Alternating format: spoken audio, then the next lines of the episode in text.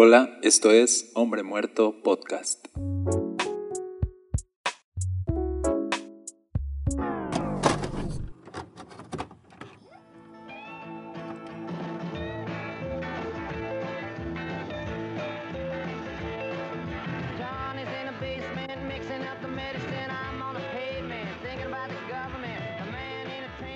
Hola, bienvenidos a Hombre Muerto.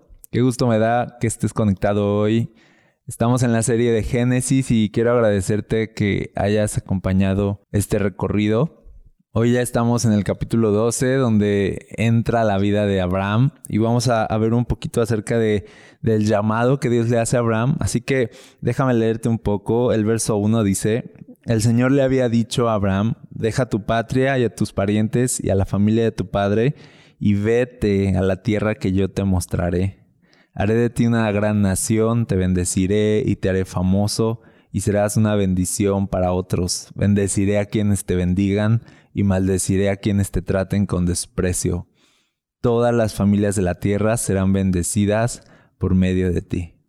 ¿Y qué hizo Abraham? Dice el verso 4. Entonces Abraham partió como el Señor le había ordenado y Lot fue con él. Abraham tenía 75 años cuando salió de Arán. Tomó a su esposa Saraí, a su sobrino Lot y todas sus posesiones, sus animales y todas las personas que habían incorporado a los de su casa en Arán y se dirigió a la tierra de Canaán.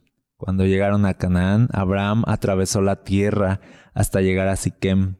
Allí estableció el campamento junto al roble de More. En aquel tiempo los cananeos habitaban esa región.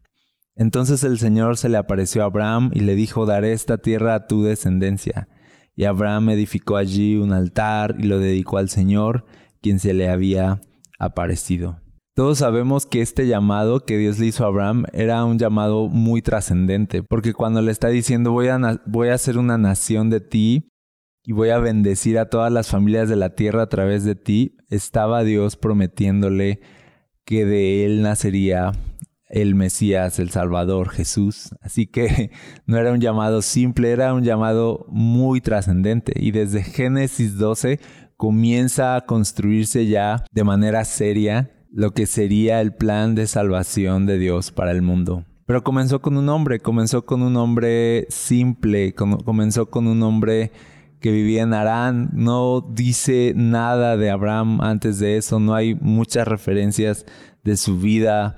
Ni siquiera menciona, como en el caso de a lo mejor Noé, que, que dice que Dios salvó a Noé del diluvio porque era el hombre más justo que había en esa generación. Aquí no dice la Biblia por qué Dios escogió a Abraham. De hecho, lo que podemos entender a lo largo, a lo largo de la Biblia es que Dios escogió a Abraham por gracia. Dios, Dios muy a propósito escogió a Abraham por pura gracia, para dar un aviso, un anticipo de cómo Él salvaría al mundo por gracia, no por obras, no por, no por la justicia de la gente. La gente no sería salvada, no sería tomada en cuenta por Dios por su justicia, ya no. Ahora serían tomados en cuenta por Dios por pura gracia. Y Dios llamó a Abraham por gracia. Abraham no era nadie especial, no tenía nada especial, pero tenía un llamado de Dios. Eso fue lo que lo hizo especial. Dios lo llamó. Hablemos un poco de esto, hablemos un poco de cuando Dios llama a una persona. Yo veo que aquí dice, el Señor le dijo a Abraham, deja tu patria, tus parientes, tu familia y vete a una tierra que yo te mostraré. Y parece a simple vista que Abraham obedece y, y empaca sus cosas y se va, pero no es así. La verdad es que detrás del llamado de Dios hay un poder que aviva nuestro corazón y nos convence para levantarnos y seguirlo.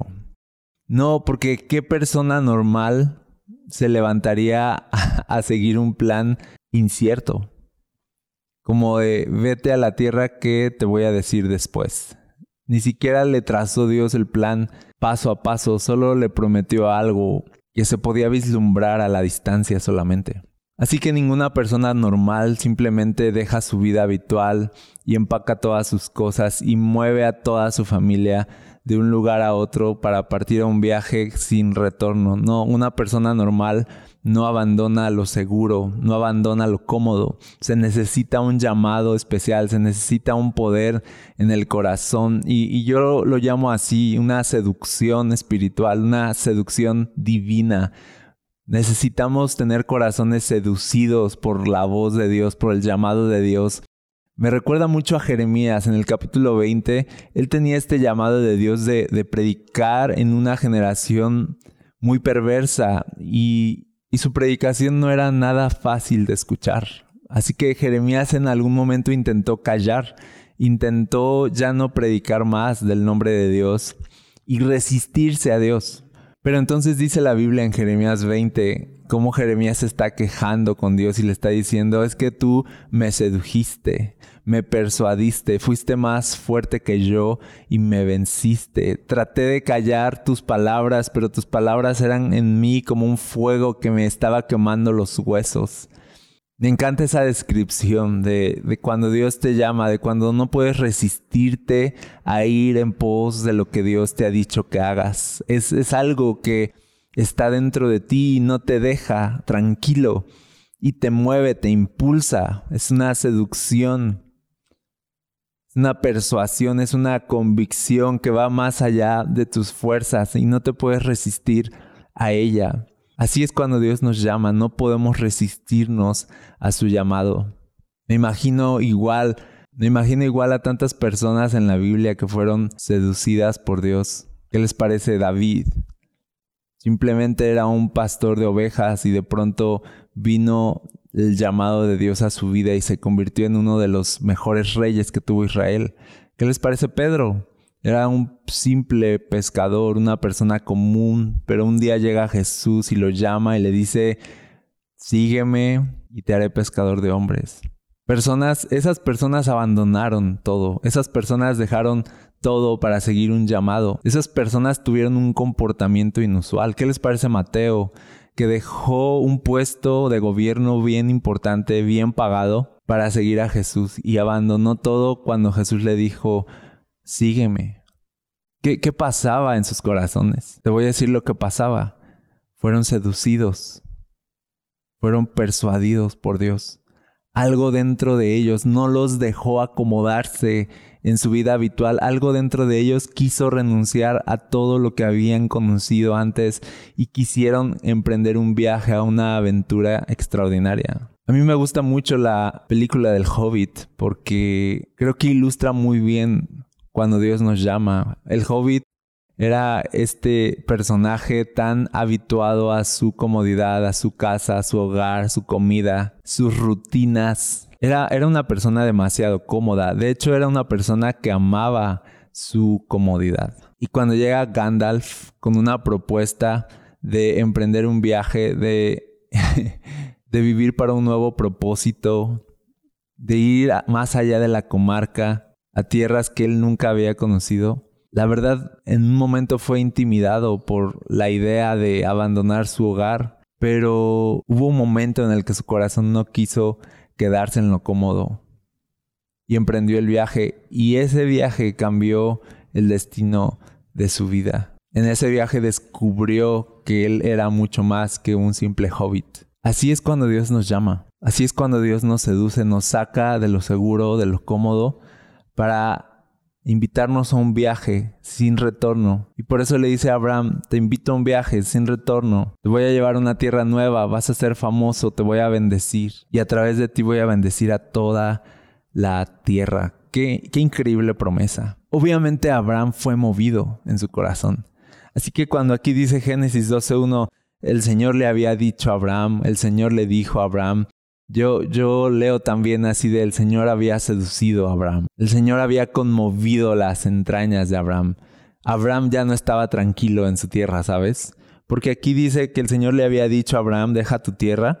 O sea que previamente ya se lo había dicho y no salió inmediatamente Abraham. Se puede entender que entre el momento en que Dios se le apareció y el momento en el que él decidió partir, quizá pasó un poco de tiempo, no lo sabemos, pero sí pasó un tiempo. Por eso habla aquí en pasado. Dios le había dicho a Abraham, entonces él partió, ¿Por qué? Porque Dios ya, ya se lo había dicho. Entonces me imagino a Abraham siendo invadido en su comodidad, siendo invitado a un viaje sin retorno, siendo llamado por un Dios extraordinario a una vida extraordinaria. Y me imagino a Abraham después de ese día, después de esa aparición que tuvo, levantándose al otro día, tomando su café y ya no le sabía igual. Y comiendo su comida y viviendo sus rutinas y, ya no le sabía igual nada. Ya no tenía el mismo sabor, había una incomodidad en su comodidad, ¿sabes? Porque cuando Dios te llama, ya no puedes estar cómodo en la comodidad. Lo describe súper bien Jeremías, un fuego dentro de mí me hacía no estar quieto.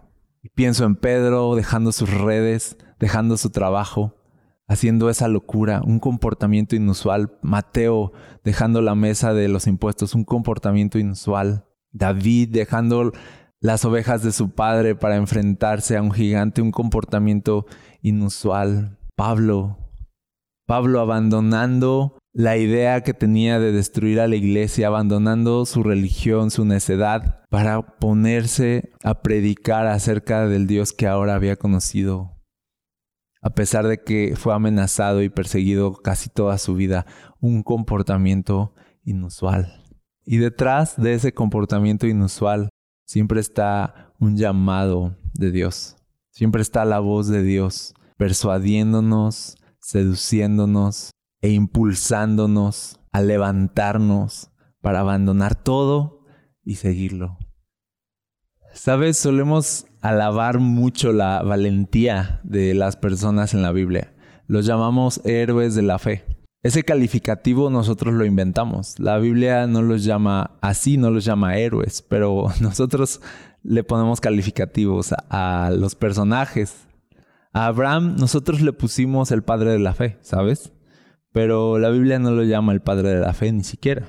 Y solemos alabar demasiado a los personajes por su osadía, por su sacrificio, por su carácter. Pero la verdad es que debemos más bien alabar a Dios por cómo Él puede mover personas comunes hacia propósitos extraordinarios. Porque ellos no eran nada hasta que Dios los llamó. Eran personas comunes que escucharon el llamado de Dios y fueron movidos en su corazón y junto con ese llamado recibieron poder de Dios para seguir ese llamado. Así que solamente eran personas comunes con un llamado extraordinario. Si nosotros continuamos dándole un mayor peso a la osadía de Abraham de dejar todo, o a la valentía de David de enfrentar a un gigante, o al carácter de Pablo para enfrentarse a la persecución y la muerte por causa de Cristo, si le damos más peso a eso, llegamos a pensar que estas personas eran especiales o que eran de otro nivel. A veces cuenta mucho cómo relatas la historia. Pero ¿qué tal si la relatamos de otra forma? Si fijamos nuestra mirada no en las personas, sino en el Espíritu Santo en las personas. Si nos fijamos que Abraham dejó todo porque ardía el Espíritu en su ser. Si nos fijamos que David enfrentó a Goliat porque el aceite de la unción cayó sobre su cabeza. ¿Qué si le damos más peso a ese, a ese aceite? ¿Qué si le damos más peso a ese Espíritu Santo? ¿Qué si le damos más peso a aquella luz tan potente que dejó ciego a Pablo, que entonces lo hizo despertar? Entonces ya estamos contando la historia como debe ser. Ellos no son los personajes principales en la Biblia. El personaje de la Biblia es Dios. El héroe es Dios. El que debe asombrarnos es, Dios. ¿Cómo Dios puede mover a personas comunes, necias, pecadoras, insignificantes y convertirlas en personas con propósitos extraordinarios? Debemos contar la historia como debe ser, desde la perspectiva que debe ser. Cuando Dios nos da un llamado, no nos da una responsabilidad, no nos dice, ten ahora, haz esto, cuando Dios nos da un llamado, nos da su poder, nos da su espíritu, nos da su valor, nos da sus recursos, nos respalda. Eso es lo maravilloso del llamado de Dios. No es como Dios le puso un reto a las personas y, cómo las personas cumplieron ese reto. No, no, no. Es como Dios prometió estar con las personas para que hicieran cosas que ellos no podrían haber hecho jamás en su propia fuerza. Y cuando contamos la historia como debe ser y quitamos la mirada de las personas y ponemos la mirada en el Dios que estaba con esas personas, entonces nos damos cuenta que somos como Abraham, que somos David, que somos Pablo, que no son tan distintos a nosotros. Así que yo también puedo vivir una vida extraordinaria si dejo al Espíritu Santo obrar por medio de mí. Hay algo que me conecta con David, que el mismo Espíritu Santo que había en él es el mismo Espíritu que hay en mí. ¿Sí o no? ¿Para qué decir, oh, qué lejos estoy de llegar a ser como Abraham o qué lejos estoy de llegar a ser como David? No es cierto. No estamos lejos, ellos no eran nada, tú no eres nada, yo no soy nada. Pero estamos muy cerca de vivir vidas que cuentan. Si entendemos que el Espíritu Santo que habitó en ellos es el mismo Espíritu que Jesús prometió dar a su iglesia. Y por eso cuando Jesús le hace el llamado a la iglesia de ir por todo el mundo, es un llamado extraordinario, no es nada fácil, por eso el llamado que hace Jesús de deja todo lo que tienes y sígueme. Por eso el llamado que hace Jesús de renuncia a ti mismo, toma tu cruz y sígueme. Es un llamado tan peligroso, pero que está respaldado por el gran poder del Espíritu Santo en nosotros. ¿Quién podría dejar todo y seguir a Jesús? ¿Quién podría abandonar su vida? ¿Quién podría abandonarse a los brazos de un Dios invisible, a de un Dios que no puede ver? ¿Quién, quién podría hacer eso en pleno 2021? abandonarse a algo invisible? ¿Quién, ¿Quién, podría seguir un llamado así tan peligroso, inusual y tener comportamientos inusuales de abandono a uno mismo para seguir a un Dios que no se puede ver? ¿Quién podría hacer eso? Nadie. Pero es el Espíritu Santo que nos habilita y nos da el poder. No somos nada, pero Dios es mucho en nosotros. Eso es lo que cuenta. Y por eso me gusta mucho la historia de Abraham, porque él no era nada, no hay referencias, la Biblia no presenta su currículum, no dice nada bueno de él previamente. Lo único que dice es que Dios lo llamó. Y ahí está la gracia de Dios implícita, y ahí está el poder de Dios implícito y su Espíritu Santo implícito obrando en una persona tan común como él. No son héroes de la fe, son personas comunes, escogidas por Dios. Es todo. No son héroes de la fe, son personas comunes, habilitadas con un llamado especial que les dio el poder para hacer todo lo que hicieron. El héroe es Dios, que pudo sacar de un hombre pagano como Abraham un pueblo por el cual vendría el Mesías. El héroe es Dios, que pudo formar a uno de los mejores reyes que tuvo Israel de un simple pastor de ovejas menospreciado por su misma familia. El héroe es Dios que pudo hacer de un religioso y necio como Saulo una de las más grandes influencias en el cristianismo hasta hoy. Sabes, Dios no te va a llamar a nada que Él no vaya a respaldar con su poder. Si Dios llama, Dios respalda. Si Dios llama, Dios te da el poder para ir y hacer lo que Él te ha dicho que hagas. Si Dios llama, el héroe es Dios. Si Dios llama, la fuerza será de Dios. Si Dios llama, la gloria será de Dios. Es como decir, hey, no me llamen héroe por obedecer un llamado en el que venía incluido el poder de Dios para obedecerlo. Si Dios dice ve, está implícito que Él irá contigo. Si Dios te dice hazlo, está implícito que Él te respaldará, que Él te ayudará, que no irás solo, que no lo harás tú. Por eso a sus discípulos, antes de ascender a los cielos, les dice, no vayan. ¿Recuerdas? No vayan, no se vayan de Jerusalén. No les dijo vayan, les dijo no se vayan. Porque Jesús no contaba con sus discípulos, no contaba con sus habilidades, no contaba con sus ideas, no contaba con su, liderazgo. No había nada en ellos que pudiera cumplir el llamado que les estaba haciendo. Por eso les dice no se vayan, no se vayan, hasta que venga el Espíritu Santo sobre ustedes. Y entonces cuando venga el Espíritu Santo sobre ustedes, me serán testigos, ahora sí, hasta lo último de la tierra. Sí, van a llegar hasta lo último de la tierra, pero no ustedes, el Espíritu Santo en ustedes. A veces creo que necesitamos escuchar también la voz de Jesús cuando nos dicen no vayas. No vayas porque yo no voy a ir. No vayas porque yo no voy a estar ahí. No vayas sin mí. A veces necesitamos escuchar la voz de Jesús cuando nos dice detente. Detén tu iniciativa. Detén todas las inquietudes que tienes. Detén el impulso que tienes de ir, de hacer, de obrar. Detente porque tienes que esperar en mí, porque no hay nada bueno en ti. Porque si vas tú, vas solo. No se vayan, les dijo Jesús. Qué importante es aprender a distinguir el llamado de Dios. Distinguir el momento cuando Él nos dice ve y cuando Él nos dice no vayas. Lo entendió muy bien Moisés cuando le dijo a Dios, si tú no vas con nosotros, no iremos a ningún lado. Perfecta oración. ¿Quiénes somos nosotros? ¿Quién soy yo? No somos nada sin ti. Son buenas oraciones. Jesús nos lo recordó. Separados de mí nada pueden hacer. Qué imponente es cuando Dios nos dice no vayas, porque puedes esperar que no habrá poder ni respaldo. Pero qué imponente es también cuando Dios dice ve, porque yo estaré contigo. Qué grande promesa. Qué grande llamado. Así que mira, no me asombra nadie en la Biblia a mí. A mí me asombra el Dios que los movió a ellos. No me asombra lo que hicieron, me asombra lo que Dios hizo en ellos. Me asombra cómo Dios puede enderezar lo torcido de una persona, sanar lo roto, limpiar lo sucio y habilitarlo de un momento a otro para comenzar una vida llena de propósito, llena de su espíritu. Eso es lo que me asombra. Y eso es caminar con Dios, caminar en su llamado, es caminar en su respaldo, es caminar en su poder. Así que no se supone que lo que Dios nos pide es humanamente posible o fácil.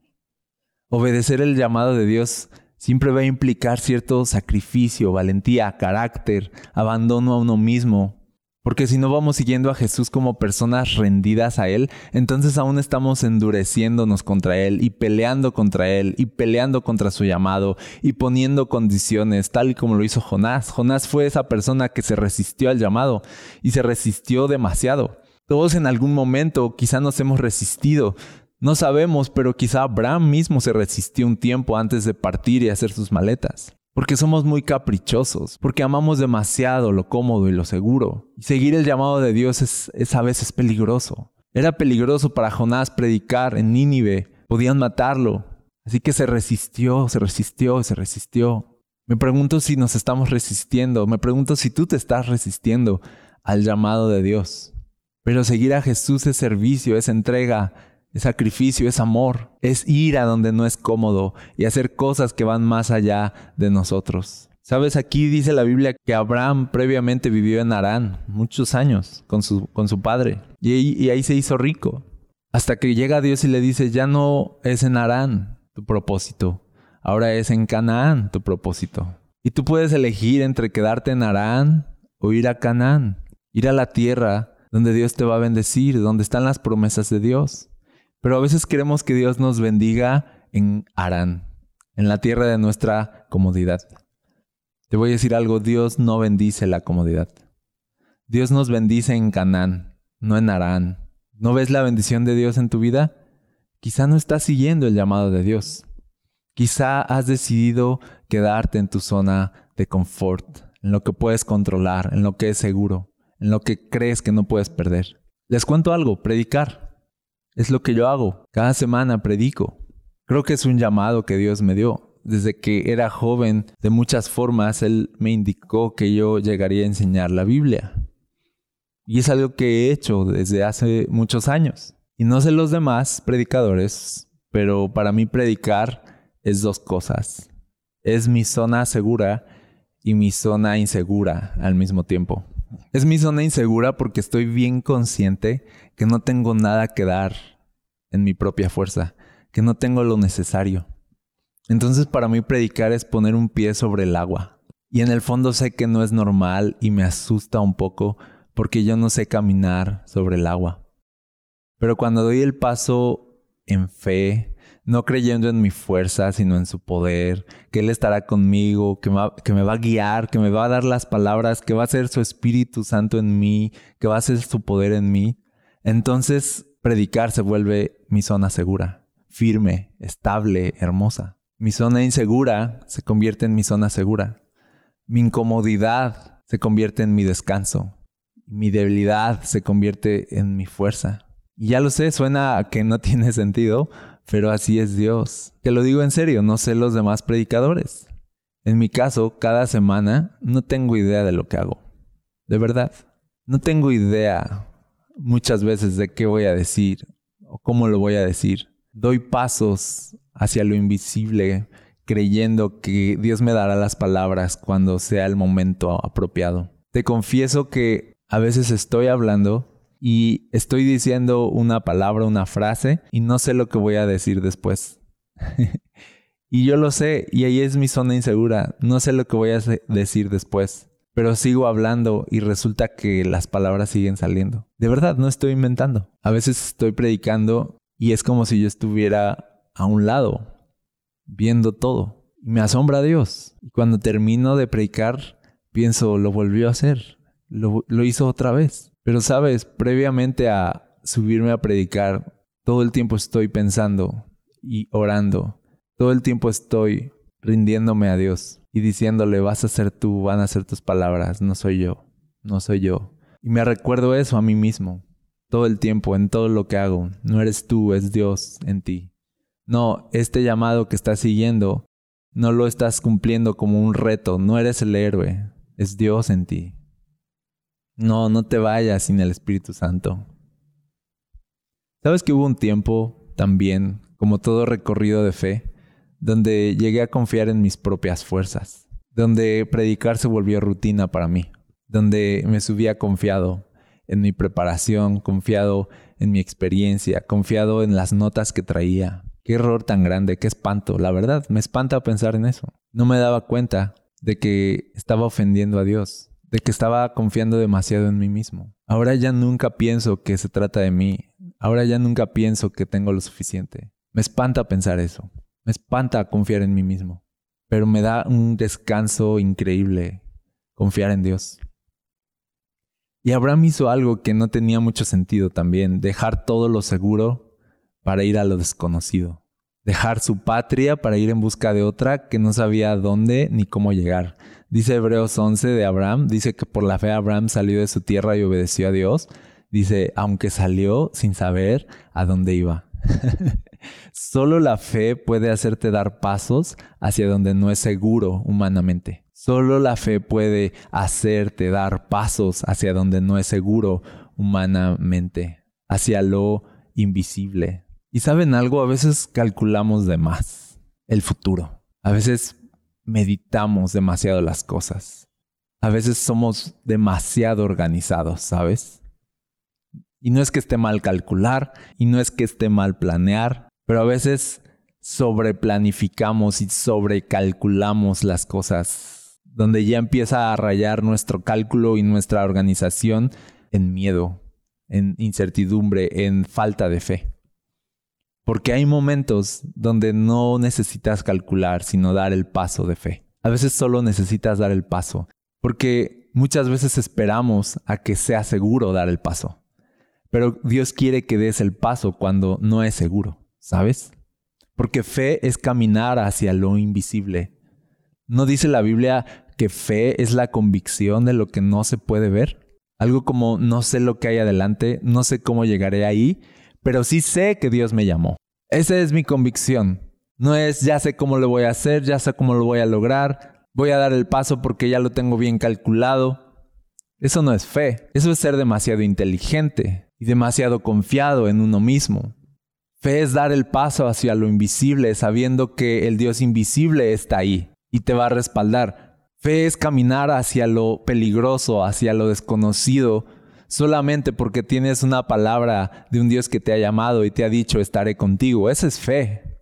Dios no va a venir a explicarte las cosas, cómo lo va a hacer y cada detalle, porque entonces confiarías demasiado en tu fuerza. Dios te va a decir simplemente que des un paso, que salgas de la barca, que empieces a caminar sobre el agua, hacia lo desconocido, hacia donde no, hacia donde no puedes controlarlo. Dar pasos hacia aquello que escapa de tu capacidad. Dar pasos hacia tu zona insegura.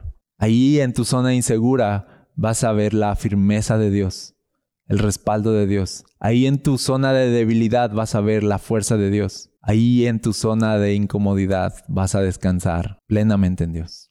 Me gusta que Jesús haya, haya dicho, mis ovejas oyen mi voz y la siguen. Me gusta que haya dicho eso. Me gusta que haya dicho que seguimos a Jesús y seguimos su llamado porque escuchamos, no porque vemos. Porque por fe andamos, no por vista, ¿sí o no? Y dice, oyen mi voz y la siguen, no me ven. A veces me siguen en la oscuridad, a veces solamente confían, porque escuchan mi voz y, tienen una confianza absoluta en mí. Me encanta pensar que seguimos a Jesús porque el sonido de su voz nos da seguridad, el sonido de su voz nos seduce. Estamos a ciegas, confiando en un Dios que no vemos, caminando con un llamado que está dentro de nosotros, ardiendo. sus palabras como un fuego en nuestro corazón. No andamos por vista, andamos por fe y la fe viene por el oír. Estamos oyendo, no vemos nada, pero como si oímos ese llamado, nos levantamos y lo seguimos. Por último, quiero decirte algo. El propósito de Dios para Abraham era bendecir a las naciones de la tierra. O sea, el gran propósito de llamar a Abraham era que Jesús viniera al mundo. La simiente de Abraham era Jesús. Dios iba a bendecir a toda la tierra a través de Jesús, no a través de Abraham. Pero al final Abraham tenía que dar ese paso de seguir ese llamado. Yo pienso como un paso simple se convirtió en un paso trascendente. Abraham empacó sus cosas y Jesús nació. ¿Sabes? Abraham empacó sus cosas y la salvación llegó al mundo. Abraham solo estaba empacando y siguiendo un llamado, pero Dios estaba salvando al mundo mientras Abraham empacaba sus, sandalias, mientras platicaba con su familia acerca de que se iría, mientras que juntaba su ganado, mientras que preparaba todo para el viaje. Dios estaba salvando al mundo. Eran, eran pasos simples, pero fue un paso trascendente para la humanidad. Te digo algo, si es para obedecer a Dios, las cosas más simples que haces son las más trascendentes. No necesitas empezar en grande, da el primer paso, ese paso simple. Dios te dio una visión, no trates de perseguir la grandeza de esa visión al siguiente día. No va a llegar al siguiente día. Ten en cuenta lo que Dios te ha prometido. Ten en cuenta la visión. La visión se ve a la distancia. Y mientras a la distancia ves el panorama completo, da ese paso simple hoy. Da pasos simples teniendo una visión a la distancia de lo que vendrá mañana. Da pasos simples hoy teniendo una visión a la distancia de lo que vendrá mañana. Empaca tus cosas hoy y verás las promesas de Dios cumplidas mañana. Señor, te agradecemos tu palabra. Gracias por tu llamado. Gracias por despertar nuestro corazón. Ayúdanos a no resistirnos a tu llamado, a confiar en ti, a caminar hacia lo invisible, hacia lo desconocido y lo peligroso, a confiar que estarás con nosotros cuando no vemos nada. Enséñanos a escuchar tu voz y seguirla, andar por fe y no por vista. Te lo pedimos en el nombre de Jesús. Amén.